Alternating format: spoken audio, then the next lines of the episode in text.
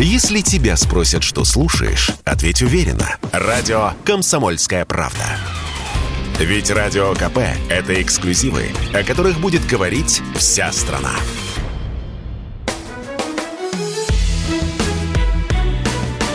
Бофт знает Ивана Панкина. Здравствуйте, Георгий Георгиевич. Здравствуйте. Георгий Георгиевич, вот вы меня знаете, как и прозвучало в музыкальном оформлении. Э, давайте порассуждаем, знаете, на какую тему. Кто из соседей нас реально поддерживает? Как вы считаете? Ну, кроме Украины, разумеется. Ну вот, из соседей... Узбекистан, Казахстан. У нас много соседей. Польшу, ладно, не будем нас, огра... нас ограниченно поддерживает Беларусь. Беларусь. И все, вы считаете? Ограниченно. И все, да. Больше никто нас угу. не поддерживает. Вы знаете, что белорусов в России, тем не менее, как мне кажется, все-таки немножко меньше, чем узбеков. Вы согласны, нет? Ну, вы спрашивали о государственной поддержке. Я думаю, что по всему миру можно найти отдельных людей, которые э, поддерживают нашу позицию. Но если говорить о государственной поддержке, то э, я назвал только одну страну, а других я не вижу. Э, есть страны, которые придерживаются нейтралитета, потому что ведь что значит поддерживать? Если поддерживать нас, значит тот же Узбекистан должен быть против Украины. Но он не против Украины, поэтому он говорит, что он выступает за мир и за мирное решение конфликта. И то же самое говорит Казахстан. Это можно считать э, такой очень ограниченной поддержкой, если вообще поддержка. Это скорее нейтралитет. Ну какой же это нейтралитет? Вот что заявил, вот если мы про Узбекистан говорим, глава Министерства иностранных дел по фамилии Камилов. Мы сторонники мирного урегулирования конфликта, мы против военных действий и агрессии, мы продолжим оказывать гуманитарную помощь Украине, Узбекистан признает территори... территориальное единство и суверенитет Украины. А дальше э, он, значит, говорит следующее, что исторически имеет традиционные всесторонние связи с Россией, с Украиной, и мы продолжим взаимовыгодное сотрудничество с этими двумя странами, исходя из наших национальных интересов. Но национальных интересов у Узбекистана в России значительно больше, чем в, на Украине во все времена. Разве нет? Ну, это демагогия, извините меня, пожалуйста. А, страна, которая признает территориальную целостность Украины, она, значит, не признает независимость ЛНР, ДНР, правильно? Ну да. Правильно. Значит, а, а, а мы ее признали. Значит, в этом ключевом вопросе, который является одной из целей спецоперации, напомню, нас Узбекистан не поддерживает. А взаимовыгодные отношения мы готовы поддерживать хоть с чертом лысым. Ну и что? Эти же заявления ничего не значат. Ну как это ничего не значит? Ну как, вот когда, когда, например, когда, например, встанет вопрос, вот а Узбекистан готов обходить санкции западные для того, чтобы поддерживать с нашей страной взаимовыгодные отношения, и выяснится, что нет, не готов. Хм. А вот тот нас будет поддерживать, то будет готов обходить эти санкции. Вот о чем речь. А, ну, можно же выбрать более нейтральную формулировку, да? Вот, например, как это сделал Пакистан. Пакистан. Пакистан, например, требует уважения к своей нейтральной позиции. Об этом заявил целый премьер этой замечательной страны и встретился с Владимиром Путиным. И продолжит занимать нейтральную позицию. То есть они вообще отказались как-либо комментировать. Я считаю, что это более вдумчивое и взвешенное решение. Мы сейчас ищем э, разные оттенки э, значит, одного и того же серого э, цвета. В политике разные оттенки, оттенки имеют да. значение, Георгий Георгиевич. Да, в данном случае при столь драматическом развитии ситуации, мне кажется, что уже не до оттенков. Либо ты с нами, либо ты против нас. Вот. А все, осталь... а все остальные это вот болтание говна в проруби, извиняюсь за выражение. Поэтому пока с решительной поддержки нас именно не выступил никто, кроме Лукашенко. А что, и прям Лукашенко. Лукашенко прям поддерживает, поддерживает? Да, он говорит, что поддерживает, конечно. На а, слова поддерживает. Вот. Ну, смотрите, Потом с учетом он, того, что угрозы он, в его адрес нет, он, э, летят минуточку, минуточку. из Украины. Он, он, он, он также предоставил свою территорию для размещения наших вооруженных сил. Э, с территории Белоруссии э, ведется одна из, так сказать, вот, наступательных операций в рамках спецопераций. Ну и так далее. Кстати, в Минске найден мертвым сбежавший из Польши солдат Эмиль Чичко, помните, да? Который э, был против того, чтобы да. убивать беженцев, поляк-то вот да. знаменитый. Интересная тоже новость, она довольно свежая. А, кстати, вот какой-нибудь Арестович, советник офиса президента Зеленского, сейчас договорится, и Беларусь ведь ведет тоже войска они уже поговаривают там в, на Украине о том, что пора атаковать и Беларусь тоже. Ну вот сейчас еще пару таких заявлений. Как вы считаете, э, вы знаете, Лукашенко пойдет мне, на это? Мне, мне кажется, Лукашенко боится использовать войска на Украине, потому что он боится за свой тыл. А, он боится также за верность э, своих войск, мне кажется, которые будут использованы, если они будут использованы на Украине, поскольку мне кажется, что они, вернее так, ему кажется, что они недостаточно мотивированы а, для того, чтобы присоединиться к россиянам в ведении спецоперации. Ну, контрактников пусть отправляет, и будет полная мотивировка. Пожалуйста. Пока мы этого не видим. Ну, может, пока и не хочет, или не просят. Тоже важный момент. Потом все-таки надо напомнить, что в Беларуси не контрактная армия. Кстати, вот этого я не знал. Вот этот момент как-то мимо меня прошел. Ну, Но... там всеобщий призыв, призыв, призывная армия. А, то есть нет вообще, да, контрактников как таковых? О, насколько мне кажется, их э, там, если есть, то очень мало. Ну что ж, в любом случае, э, Лукашенко-то пока ведет себя э, в этом смысле крайне достойно. Дефолта пока что не случилось. Вы предсказывали дефолт в прошлой программе в течение месяца. А, вот пишут о том, что его не будет. Ну, многие предсказывают. Вы ну, все-таки остаетесь верны знаем. своему прогнозу, да? А, пока мы не знаем, будет он или не будет, я э, допускаю вероятность дефолта в течение месяца, да.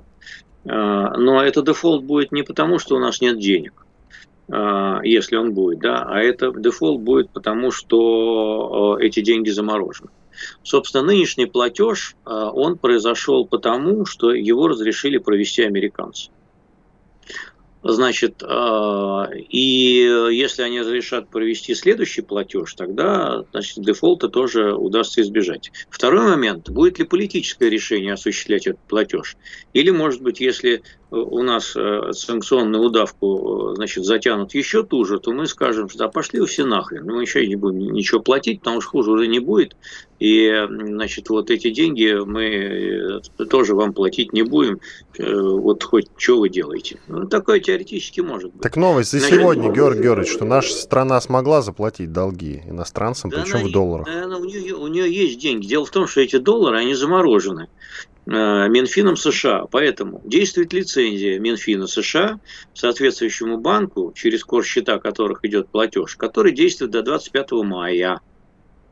Значит, в рамках вот этой действия этой лицензии до 25 мая, если она не будет отозвана, мы и дальше можем осуществлять все текущие платежи по нашим долгам. В том числе выплачивать э, там большой какой-то платеж есть в апреле. То есть э, технически мы это можем сделать если американцы вдруг не передумают, лицензию не отзовут, или если мы не передумаем, мы не скажем, что пошли все к чертовой матери. Ой, Георгий Георгиевич, я бы все-таки хотел, чтобы они как-то урегулировали этот момент. Я ну, бы тоже хотел, чтобы вообще следить. все давно уже все урегулировали, понимаете, но все не хотят ничего урегулировать, они как будто нас не слушают. Мы уже которую неделю толдычим про то, что, ребят, пора вам все уже нахрен урегулировать. А они все воюют и воюют. Ну что за ерунда такая? Действительно. Никуда не годится. Никуда не годится. Тем не менее, с вами не согласен глава Комитета Госдумы по финансовому рынку Анатолий Аксаков. Он заявил, что предпосылок и оснований для дефолта в России нет. Предпосылок нет, Георгий Георгиевич. Я ровно то же самое сказал, вы просто невнимательный сегодня какой-то, рассеянный. Наверное. Я вам сказал, что тех, технически у нас деньги есть. Поэтому это, это практически другими словами то же самое, что сказал Оксана. У нас есть деньги, у нас 600 миллиардов рублей в этих золотовалютных резервах, из которых половина, а может и больше, заморожена. Поэтому у нас нет долларов, вот, э, но есть юани и еще какая-то ерунда.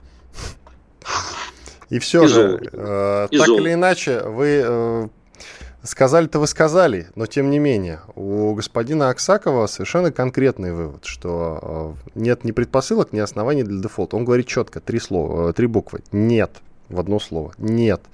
А вы говорите, ну хорошо, и слава богу. Если он окажется прав, то и я буду рад. Я вам обрисовал ситуацию. Хорошо. Она не видится. Какова вероятность в очередной раз, но периодически я буду повторять этот вопрос, так как у нас все быстро меняется довольно-таки, вступят ли Финляндия и шведы те же в НАТО? Шведы, насколько я понял, все-таки отклонились от этого и вступать вроде бы не будут, но опять-таки все меняется очень быстро и стремительно. А финны пока чего-то выжидают. Ваш прогноз вот на сегодня?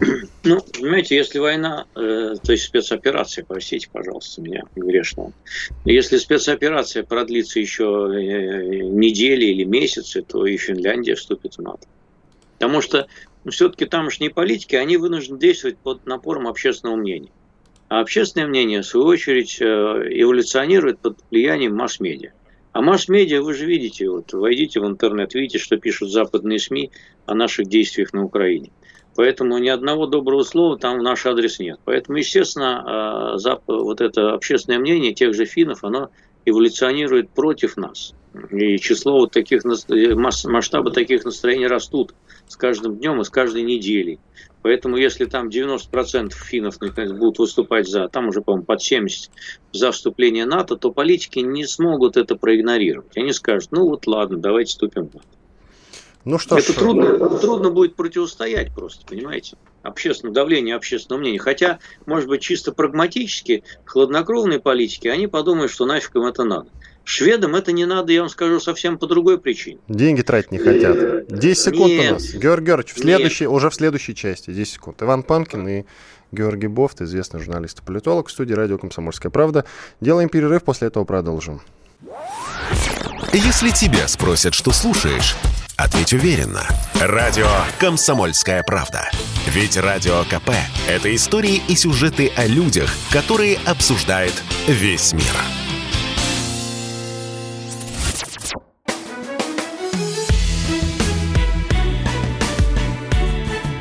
Знает.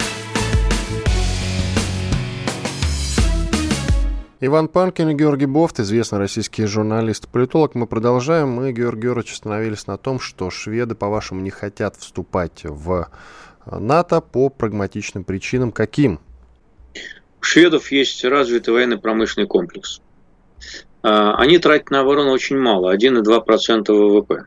1,2% ВВП. Но у них есть собственная система вооружения, свои танки, свои самолеты, свое высокоточное оружие. Если они вступят в НАТО, это все пойдет под утюг э, большого американского дядюшки Сэма, который потребует унификации, стандартизации и прочей ерунды. Шведы экспортируют оружие в год примерно, ну, не меньше, чем на 1 миллиард евро в год. Это довольно большая сумма для такой страны, как Швеция. Они уверенно держат, ну, там немного по объему там 12, 13, 14 места, но это солидное место на, на, на, на рынке вооружений. Опять же, для небольшой страны Швеции это тоже почетное место. Вот, поэтому они истребители свои делают, знаете, они там танки делают, э, свои ракеты, э, много чего они свое делают, стрелковое оружие. Вот, зачем им НАТО? Э, они, они с НАТО взаимодействуют, кстати, тесно, участвуют в его миротворческих так называемых операциях.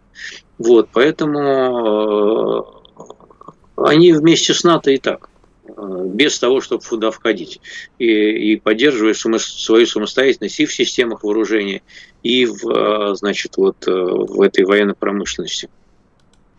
Тем не менее, вот слова, вот слова главы внешнеполитического ведомства. Правительство не намерено подавать заявку на членство в НАТО. Шведская политика безопасности остается неизменной. Свобода от военных альянсов хорошо служит нам и способствует стабильности и безопасности в Северной Европе. Вот они называют другие причины, но я больше, конечно, склонен доверять вам. Это а, слава богу, хорошо. Хорошо, я рад этому. Я рад этому. Э, знаете что, вот, кстати, не спросил сразу вас, когда все это началось, сейчас уточню. А кто, вот, скажем так, э, когда были заморожены наши золотовалютные резервы, а кто заранее не позаботился о том, чтобы их каким-то образом вывести вообще? Вот как вы видите вообще всю эту историю с тем, что мы часть бабла, извините, оставили на Западе и не предусмотрели все это, хотя Хотя, ладно бы не предусмотрели, если бы не было такого примера, как Венесуэла, когда у Мадура, помните, да, и все венесуэльские активы на Западе и в мире были заморожены. Ну, был же этот пример. Да, был. И? У, и, и у Ирана были заморожены. Ну, у Ирана-то давно, у Ирана-то давно это было. Там сколько, 40 лет назад, 40 лет прошло. А тут э, вот было это буквально пару лет назад. И причем мы активно, в этом, мы активно во хорошо, всем в этом участвовали. Хорошо ставите, хорошо ставите вопрос, но остро, я бы сказал. Что и это? такую постановку я уже слышал э, от многих, например, от телеканала там православного одного, который, естественно, во всем винит либералов. Ну вот вы тут цитировали...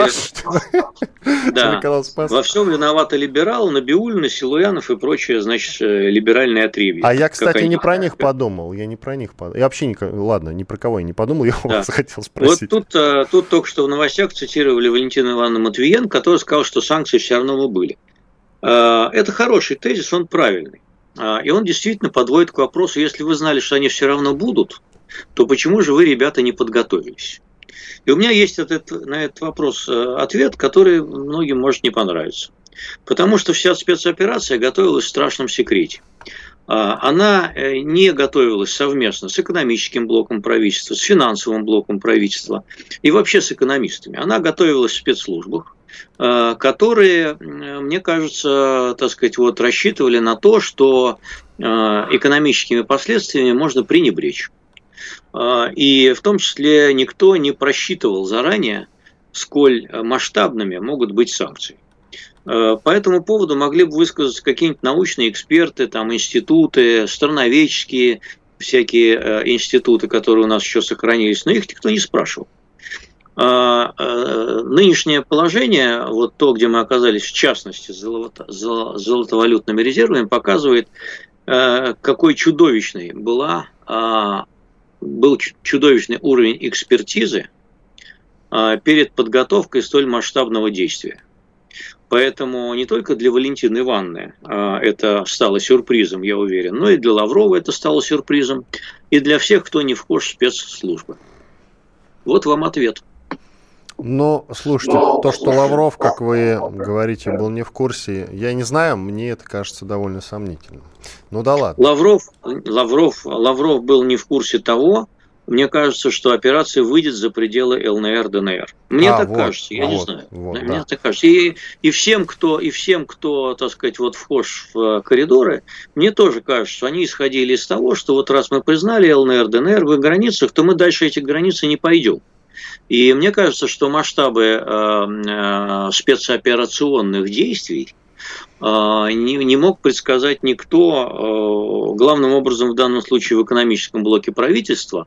Соответственно, они не могли подготовиться к реакции, соответственно, никто не просчитывал возможный масштаб санкций. И никто не обращал внимания на предупреждение той же злокозненной Америки, которая говорила, что санкции будут ужасными.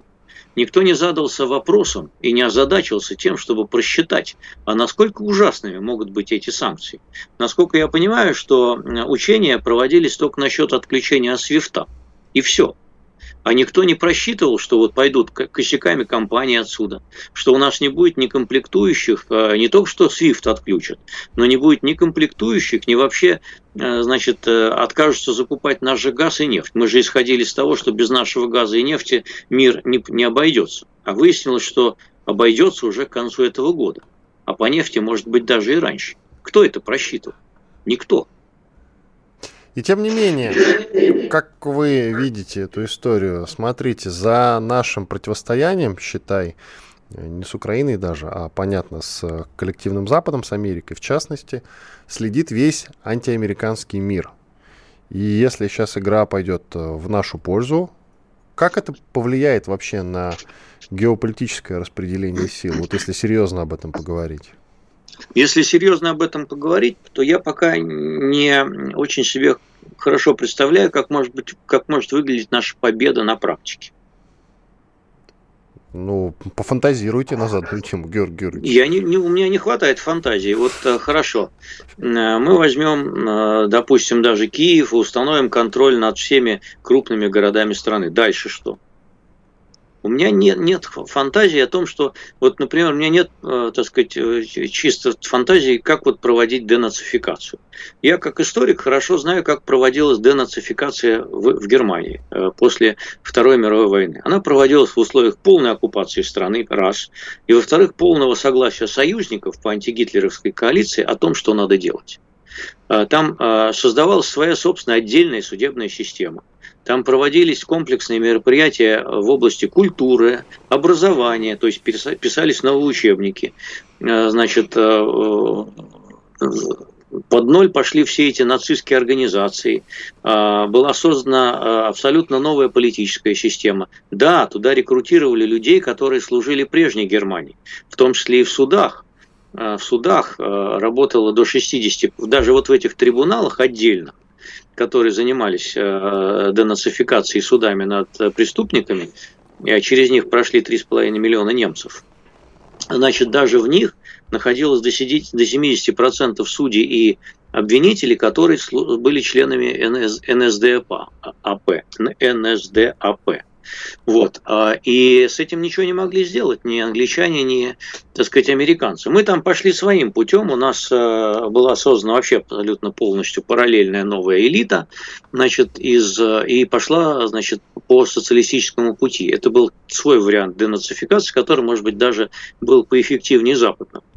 Вот. Но а, все это проходило под плотным, жесточайшим контролем со стороны оккупантов.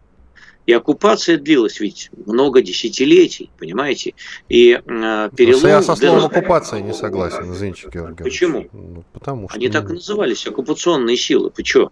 Но, тем не менее, в новом историческом зона, контексте они звучат иначе. Оккупации. Вы что? Вы что? Советская зона оккупации, немецкая, то есть, фу ты, американская зона оккупации, английская зона оккупации. Так это называлось, это под оккупацией все проводилось. И э, в Западной Германии денацификация, она достигла перелома только где-то в 60-х годах, когда страну, во-первых, интегрировали во все европейские структуры, и там перевоспитывали коллективно. А во-вторых, возникло новое поколение, которое возникло в условиях новых СМИ, нового образования, оно читало новые учебники. Это все был процесс, который тянулся годами, понимаете? Вот я себе практически не очень представляю, как это будет проходить на Украине. И может ли это быть сделано на Украине без того, чтобы а. свергнуть режим, б. создать новую элиту правящую, в. А, значит, э, создать абсолютно новую общественно-культурную среду, начиная от учебников, кончая фильмами и песнями. Вот так это может проводиться, если всерьез. А, поэтому э, вот что. А можно подписать, конечно, с Зеленским какое-нибудь любое соглашение, но он же его нарушит. Понимаете, как только оттуда уйдут наши войска, он его нарушит. И никаких гарантов извне этому нет. Поэтому э, я вижу чисто возможность пока вот чисто практически каких-то ограниченных результатов в виде действительно э, нейтрального статуса Украины. Э, желательно э, было бы, конечно, э, закрепить вот, так сказать, признание Крыма, конечно. Вот, по поводу ЛНР, ДНР, конечно, раз уж мы признали, то чисто вот если с нашей позиции рассуждать, то нужно добиваться того, чтобы они признали тоже.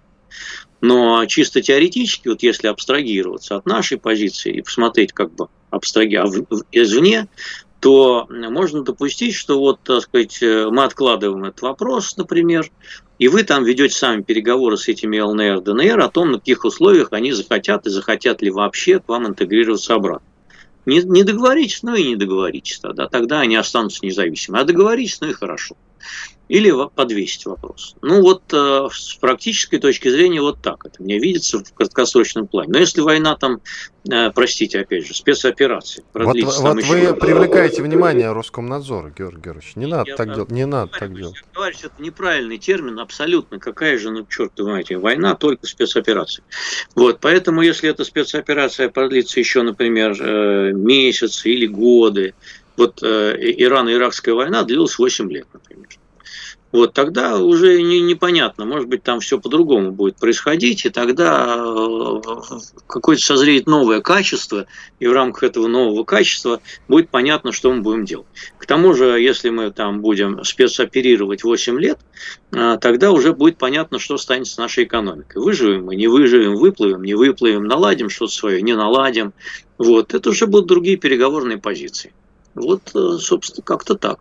У нас секунд 40 остается до конца этой части. Насчет Крыма, коль уж вот в эти дни 8 лет э, как раз э, русской крымской весне, даже если Украина признает Крым, да, все всегда будут говорить на Западе. Я имею в виду, что это сделано, как они любят выражаться, под дулами автоматов, поэтому их признание нам а, мало что знаете, даст. Вот поэтому, а поэтому у нас 20 секунд, Георгий Георгиевич, в следующей я согласен части. с российской позицией о том, что должны быть внешние гаранты.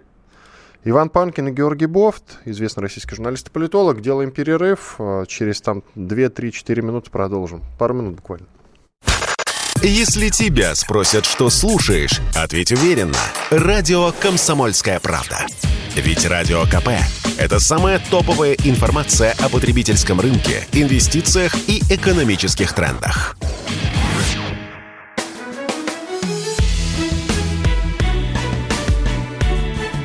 Знает. Еще раз здравствуйте, Иван Панкин и Георгий Бофт, известный российский журналист и политолог. Мы продолжаем. Друзья, вы можете участвовать в нашем эфире. Пишите, по крайней мере, какие-то интересные сообщения будем читать. Плюс 7 967 200 ровно 9702. WhatsApp, Viber, Telegram или смс-сообщением пишите. Я как уже сказал, какие-то интересные сообщения. Позже, ближе к концу выберу, озвучу их, Георгий Георгиевич. А как я вижу вот этот вот, вот это, скажем так, возможное антиамериканское противостояние в случае, если э, мы проведем нашу спецоперацию успешно, скажем так. Вот мы с вами начали эту тему, да, вы сказали, что у вас фантазии не хватает. У меня, может быть, немножко больше, но это только фантазии, уточняю. Смотрите. Вот э, сейчас уже постепенно некоторые страны, как мне это видится, э, будут думать, а не послать ли нам Америку в самом известном направлении. Потому что Америка очень много, э, очень много где диктует правительством и президентам отдельных стран, как им нужно себя вести. Возьмем какого-нибудь бразильца Жалсонару или Болса... Как там его зовут? Блин, это бразильского... Болсан... Да, Болсонару. Болсонару. Жаир Болсонару. Вот он. Он уже месяц назад попросил Путина помочь со строительством атомной подводной, а, атомной подводной лодки, например. В Японии начнутся а, какие-то грандиозные митинги по поводу того, чтобы а, американские военные базы сваливали в самом известном направлении. Эти митинги там проводятся давно, и они многотысячные. И вот эта тенденция пойдет на увеличение. Надо ли говорить про Центральную Америку, которая из-за того, что американцы там плотно и глубоко засели, все соки уже высосала? Надо ли говорить про Южную Америку? Да и много где, как мне это видится. Ну, смотрите, все, что вы говорите, имеет место действительно быть. Э, и демонстрации, и подводная лодка. Но, во-первых, о подводной лодке говорилось до начала спецоперации.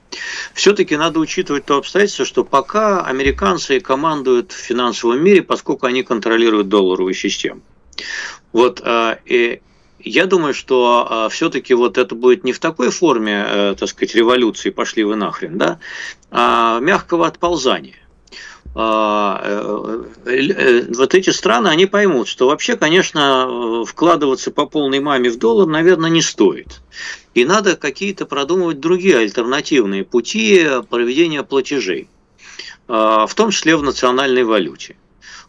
И даже не в юань, например, то, что юань, конечно, удобен самому Китаю, но вот другие страны, они тоже задумаются, а надо ли нам связываться с Китаем? Вдруг у него тоже проснется какие-нибудь, проснутся какие-нибудь амбиции, и он тоже захочет тобой покомандовать.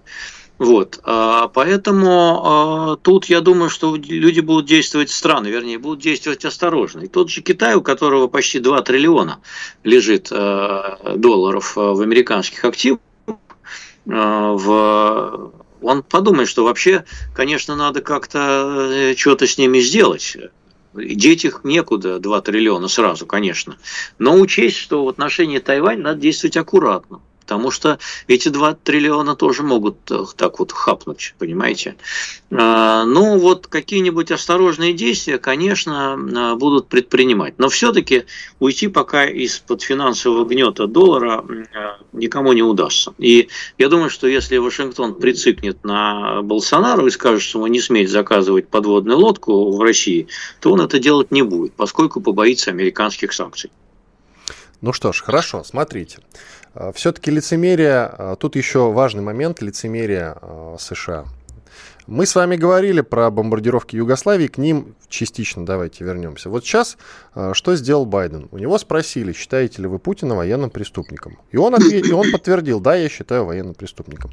И тут очень любопытный момент. Сейчас посыпались, вот если в Телеграм зайти, очень много а, старые архивные записи поднимаются, всякие телеграммеры поднимают архивные записи, интервью того же Байдена за какой-нибудь там 98 а, год, там за там, интервью в начале нулевых, где он говорит о том, что он лично там выступал за бомбардировку Белграда. Вы видите, вот вы киваете, видел это. видели, да? Я вот. То есть он отдавал приказы о натуральной бомбежке. Я был в Белграде и представляю, как это там было там самолеты пролетали мимо и сваливали бомбы. То, то есть все было разгромлено. Это, ну, фантастика. Я изучал этот момент и знаю. И Нет, с военной приказы... спецоперацией России на Украине сравнивать даже нельзя. Ну, серьезно. Приказы, минуточку, приказы Байден не отдавал, поскольку он тогда он был выступал, сенатором. Он, я сказал, выступал за. Выступал это да, выступал, да. Выступал, Нет, он, да, он что-то говорит вроде, сейчас подниму, знаете, я призывал бомбить Белград, ну, прям прямая цитата даже. Вот сейчас я видел этот ролик, да, да, он так и говорит. Совершенно не надо перепроверять. Я видел этот ролик, он так и говорит, действительно так. Но э, чем будем обсуждать двойные стандарты? То, что делает Америка и делала Америка по всему миру, э, как бы они и, и западные масс-медиа, они не распространяют на Россию. То, что позволено Юпитеру, не позволено быку. Пока Вы знаете, что, пока что. Я с вами об антиамериканском мире и начал разговор. Пока Совершенно что. верно. Для того, чтобы, а, ну, тут вот э, может пробраться в наши ряды какой-нибудь циник, циник, это не мы с вами. Мы это с вами Владимир альтруист. Варсобин. Владимир Варсобин пробирается к нам в эфир, и вот он об этом ну, сейчас скажет. Ну, хороший человек, я говорю о цинике, который скажет, что хорошо, ребята, вы можете ломать мир под себя и устанавливать свои правила, но э, только тогда, когда у вас будет доля ВВП не 1, э, значит, 0,2%, как сейчас у России, или 1,5% России, а хотя бы 15 или 18, как у Китая, или 20, как у США. Вот тогда значит, и если у вас расчеты будут проводиться, значит, полмира в рублях, Э, или в юанях, вот тогда вы будете, значит, э, э, диктовать, что есть хорошо, а что плохо. А пока у вас меньше 2% мирового ВВП, то вас можно с вашей экономикой вычеркнуть оттуда просто за полгода под ноль. Вот и все. И скажет такой циник. Мы, конечно, с ним не согласимся. Не, почему мы согласимся, скажем, Георгий Георгиевич? Мы самая скажем, честная программа. Скажем, нет, скажем, что зато у нас есть ядерная бомба, ядреная бомба. И атомная и подводная ядрен, лодка. И у нас таких ядреных бомб полторы, полторы тысячи боеголовок в снаряженном состоянии, еще четыре тысячи складированном. Поэтому, а, ну, знаете, со своей ядреной бомбой мы еще посмотрим, кто кого. Поторгуемся. И, в принципе, мы, если нас попробуют умножить на ноль, то мы легко можем умножить на ноль весь остальной мировой ВВП вместе взятый. Просто нажатием кнопки. Но мы, мы не, это не наши методы, Георгий Георгиевич, сразу надо Почему? говориться. Не, не, не, это не наши методы. А кто, сказал, а кто сказал, что зачем нам нужен мир, если в нем не будет России? Владимир Давайте Владимирович Путин сказал, да.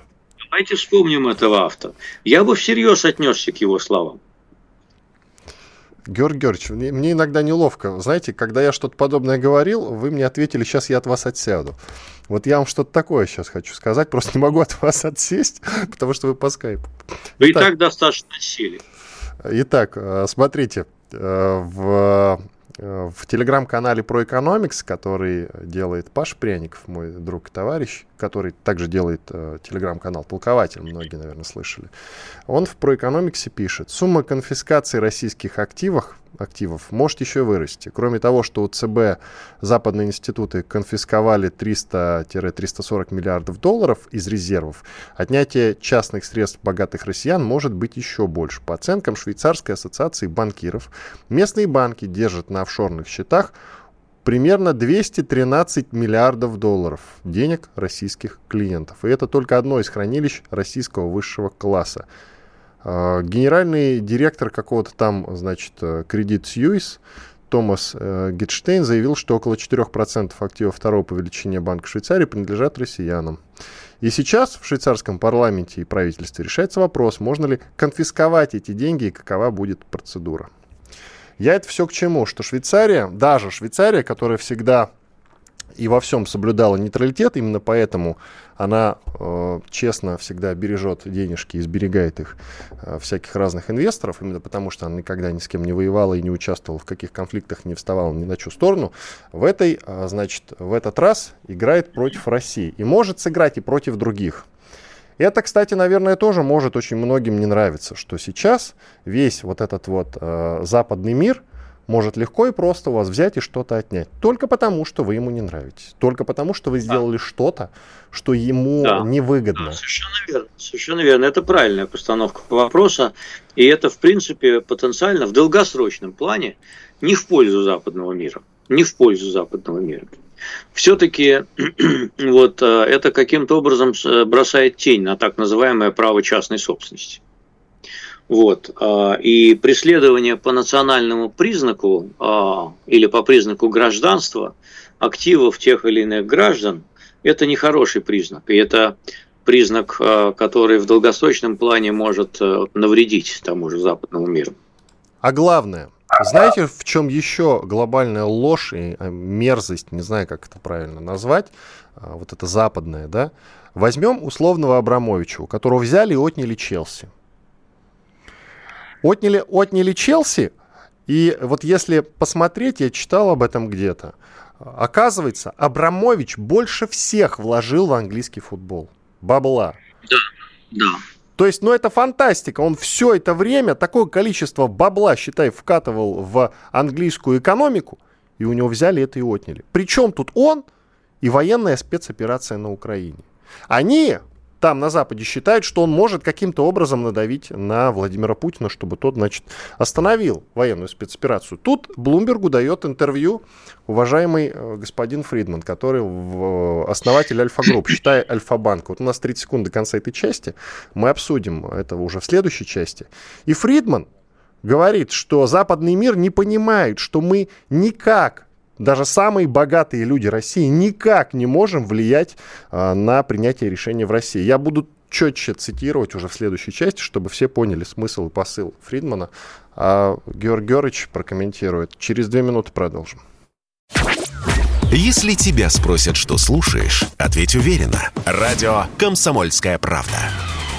Ведь Радио КП – это эксклюзивы, о которых будет говорить вся страна.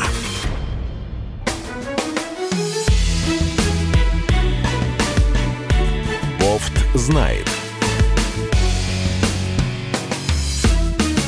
Иван Панкин и Георгий Бофт, известный российский журналист и политолог. Продолжаем. Итак, основатель Альфа-групп, ну, считай Альфа-банка в том числе, э, Михаил Фридман, который сейчас находится под санкциями ЕС и Великобритании, заявил в интервью Bloomberg, что санкции против российских миллиардеров не по адресу, поскольку у них нет никакого влияния на руководство э, страны. Вот одна из цитат его. В ЕС не понимают, как работает система власти в России. Если те, кто принимают решения в Евросоюзе, думают, что я могу пойти к господину Путину и попросить остановить военную спецоперацию, и это сработает, то мы в большой беде. Это значит, что эти люди не понимают, как работает Россия. И это угроза будущего. Странно, почему я слышу у себя в наушниках повторно? Вот, к звукорежиссеру сейчас обращаю. А, это у вас, Георгий Георгиевич, все из-за вас. Ну, вы, в принципе, можете начать комментировать тогда. Фридман формально прав. Он действительно не может прийти к Владимиру Путину. Никто не может из так называемых олигархов прийти к Владимиру Путину и попросить прекращения спецоперации. А, я бы расширил круг этих людей. Мы вообще не знаем, кто может прийти к Владимиру Путину и попросить прекратить э, спецоперацию. Нет, тут штука в чем. А, Я не понимаю, почему Запад наказывает людей, Вот, а если Фридмана брать, он вообще вырос в Западной Украине. Он, по во Львове даже родился. Потому что, потому что это идиотская, идиотский менталитет Запада э, делать э, коллективно ответственными э, соответствующие страны, э, которые э, они наметили себе в качестве жертв. Это было в отношении Ирака, Ливии, да всех, кого не возьми. Северной Кореи, там, Ирана и так далее. Они делают вид, что они наказывают Аятолу Хамини, а наказывают весь иранский народ. Тем самым они перед своими избирателями и перед э, другими э, значит, э, отчитываются о том, что вот они такие грозные. Тем самым они добиваются послушания не со стороны Ирана, Северной Кореи, Ливии или Ирака. Они тем самым потенциально хотят повлиять на тех, кто в будущем захочет отступить от э, тех правил, э, которые э, диктуются с Запада. Это все направлено в адрес, э, там сказать, условный какой-нибудь там, я не знаю, кого взять, э, Казахстана, э, там того же Узбекистана, а, Китая, чтобы боялись и не рыпались. Китая, того же Китая, что не надо в отношении Тайваня предпринимать резких действий. А, ну и так далее по списку. Латинской Америки всей. Вот смотрите на Венесуэлу и не будьте как она. А, ну, Мексики, ну, в общем, понятно. Вот это для чего делается. Это поддержание миропорядка, а, э, так сказать, путем показательной порки отдельных отступников от него. Пока еще ни одному отступнику не удалось доказать, что он может стать успешным вопреки санкциям. И вот на это расчет. Если мы будем первыми, я буду рад, как э, гражданин э, своей страны. Но пока история показывает, что таких прецедентов не было. Ну что ж, э, посмотрим. По Фридману еще одно уточнение. Вот он говорит, что у него все конфисковали, э, и у него нет денег э, даже на уборщицу. Вот он... Не конфисковали, а заморозили. Заморозили, да. И он говорит, что у него нет денег даже на уборщицу, ему выдают какой-то там лимит денег совсем небольшой, а ну, по его меркам... Три, около трех тысяч, чуть больше трех тысяч долларов в месяц. Ну, это Для смешно. Лондона, конечно, небольшая сумма, но я бы прожил. Вы я бы, да, прожил. а у Фридмана немножко я другой прожил, уровень. Да. У Фридмана, прожил, наверное, немножко другой прожил, уровень запросов. Без уборщицы. Я бы прожил без уборщицы э, в грязи, конечно, в хлеву там, да, но на три, в общем, тысячи баксов я бы в Лондоне как-нибудь протянул. Ну, у него там одни налоги, наверное, все-таки побольше. У ну, а какие, там, какие налоги? Ну, у него и квартирка побольше, и в центре, и все такое. За нее надо платить и так далее. Ну, Георг Георгиевич, а Лондон в плане недвижки Оплатить дорогой. не, оплатить нельзя, потому что заморожено все. Ну вот. А, короче, тяжело Фридману. И в этой связи два вопроса. Что будет с Альфа-банком? Будет ли все нормально с этим банком? И э, вот еще один вопрос. Э, почему у Фридмана нет кэша? Это же маловероятно. Да и ни у кого нет кэша сейчас. В общем, многие же, э, тоже вот те туристы, которые российские поехали отдыхать, они что ж поехали с, с карточками? А карточки не работают. Ну неужели и у него несколько... нет сейфа там, да, с наличкой? Ну, как-то не, слабо не, в это ну, верится. сейчас так не держат уже. Ну, что вы, ну, так сейчас не держат. Ну, часы продаст, ботинки, может, костюм. Ну, и как-то продержится, мне кажется, все-таки. Вот, по поводу Альфа-банка, он э, является системообразующим банком – и поэтому э, Центробанк будет его спасать, даже если ему станет плохо. И потом, все-таки деньги Фридмана – это не деньги Альфа-банка, они разделены. Это разный бизнес. Ну, хорошо. Я просто уточнил, чтобы все выдохнули. А, смотрите, еще вопрос насчет Совета Европы. Россия вышла из Совета Европы. А, это важно или нет? Мы что-то потеряли от того, что мы оттуда вышли из Совета Это Европы? важно. Э, мы рвем все отношения э, с Европой, с Западом вообще. Запад рвет все отношения с нами. Я не вижу, с нами я не вижу в этом ничего хорошего. Мы рвем отношения друг с другом по всем направлениям, которые только можно представить. Начиная от э, там, политики и кончая медициной, а, а, онкологией, там, фармацевтикой и всем чем угодно. Не останется ничего. Чему тут радоваться? Нечему тут радоваться. Это катастрофа. Это катастрофа. Ну ладно. А Косово говорит, что хочет вступить, и вроде бы ее собираются, даже его Косово собираются взять. Но у Косово непростая ситуация. их не признает Сербия, еще кто-то там не признает, разумеется, много кто. А как вы ну считаете, ну, возьмут ли Косово в Совет Европы?